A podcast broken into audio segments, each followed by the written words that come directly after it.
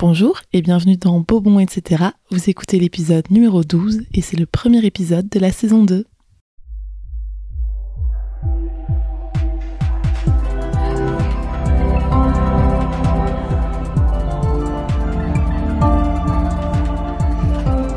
Beau, bon, etc.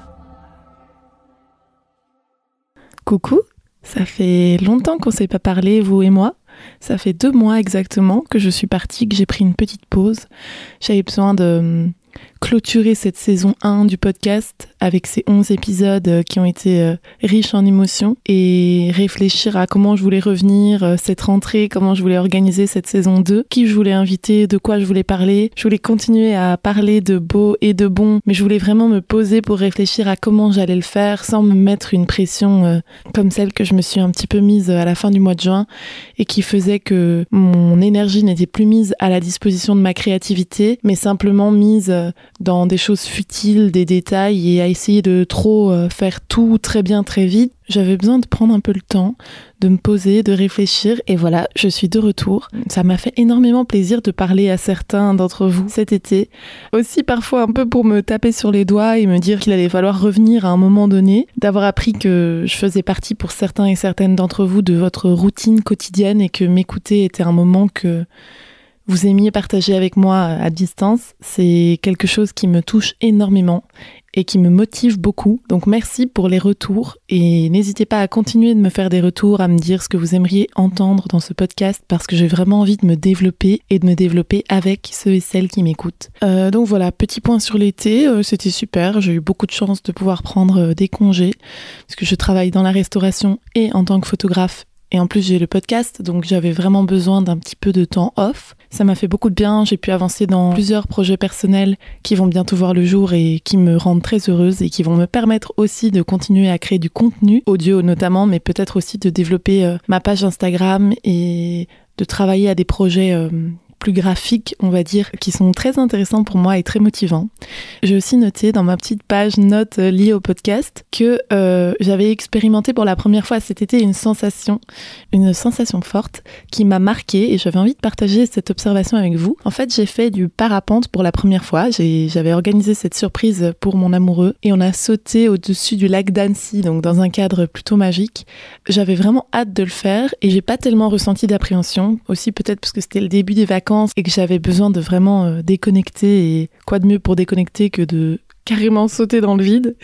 Et en fait, je me suis rendu compte que cette sensation, attention, métaphore bidon en approche, euh, cette sensation de sauter dans le vide et l'euphorie qui, qui nous porte et nous soulève comme ça quand on vit un moment comme celui-là, j'ai envie de la reproduire tous les jours, ici et, dans le contenu que je produis. Et je pense que la sensation que j'ai expérimentée, euh, elle reste dans mon cœur et dans mon corps et je continue de la ressentir parce que j'ai envie que ce soit un, symbole pour moi, un signe et que, et que cette énergie euh, positive et libératrice continue de me porter. Et histoire de rester un peu dans cet état de flottement et de douceur, j'avais envie de vous proposer un épisode plus poétique pour mon retour. Pour ce faire, j'ai pris aujourd'hui avec moi pour m'accompagner, vous savez bien que j'aime bien avoir un petit encas et je vous encourage à faire pareil, Aujourd'hui, ce sont des madeleines, pur beurre bien évidemment, les meilleures. Et ce n'est pas pour rien que j'ai choisi les madeleines, puisque vous avez peut-être suivi ma story il y a quelques jours sur Instagram, sur mon compte Bobon, etc., le compte du podcast. Je vous avais demandé de me partager vos madeleines de Proust. Et certains et certaines d'entre nous ont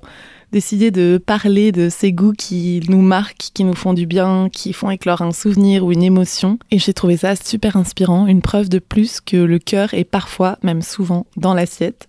Donc voilà, aujourd'hui je vais simplement vous partager les témoignages que j'ai recueillis et j'espère que ce petit épisode Madeleine vous mettra dans le bain pour commencer une très belle nouvelle année. Alors pour ma première auditrice, c'est le gâteau au chocolat qu'elle préparait avec sa maman. Il y a un ingrédient secret dans la recette, mais je ne dirai rien puisque c'est un secret. Et de lécher la cuillère de pâte encore crue pour valider le goût exquis du gâteau qu'on va avoir tant de plaisir à partager. C'est sa Madeleine de Proust absolue et on la comprend totalement. Pour un de mes amis, c'est le riz qui colle de sa yaya qui lui colle à la mémoire et dont il ne peut se défaire et qui lui rappelle son enfance inexorablement. Chez une autre âme, c'est la pied de bœuf qui trône sur la table, servie fraîche par les mains du grand-père, appréciée tout au long du repas par la famille réunie, triple dose de bonheur. Ma maman me dit que pour elle, c'est le melon piel des sapos, melon vert espagnol qui ouvre la petite porte des souvenirs pas si lointains que ça. Il y a aussi des odeurs qui rassurent, qu'on adore, qu'on interprète, qu'on visualise. Je vous les lis. L'odeur des crêpes réchauffées au micro-ondes, l'odeur du chili maison, l'odeur de l'usine de chocolat de mon quartier d'enfance, l'odeur du monoeil, l'odeur du café, le goût de la toute première orange de ma vie après la guerre, le goût de la raquette roquette sur la plage avec les cousins, le goût des biscuits au café qu'on léchait et qui rappellent la langue. Et pour moi, je crois que c'est les citrons givrés. Je ne sais pas si vous voyez ce que c'est. C'est vraiment un, citron. Euh, ça fonctionne avec plusieurs fruits. Hein. Un citron coupé en deux et creusé. Et à l'intérieur, on sert du sorbet de citron. Euh, tout simple, hein, vraiment pas très sucré, vraiment comme si on avait juste givré l'intérieur du citron. Et euh, on servait ça dans un restaurant espagnol où j'allais quand j'étais petite avec mes parents dans mon quartier à Bruxelles. J'adorais, j'adorais ça, c'était incroyable. Il y avait aussi des oranges sanguines dans mon souvenir, ce qui est pas mal non plus. Et euh, ouais, ça fait partie de mes nombreux souvenirs de restaurant. Et bah oui, parce que j'adore le restaurant, j'ai toujours adoré le restaurant.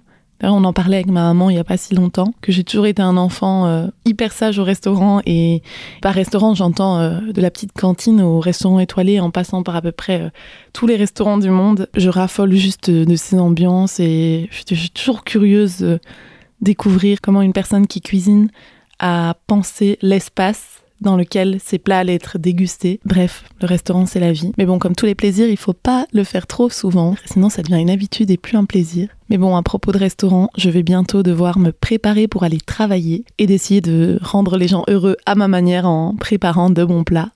Et voilà, c'est ici que cet épisode très court se termine. Mais on se revoit déjà dans deux semaines, lundi 18 septembre, pour continuer ensemble cette grande aventure audio qui est beau, bon, etc. J'espère que vous serez au rendez-vous et n'hésitez pas à m'envoyer un petit message pour me raconter votre rentrée. Gros bisous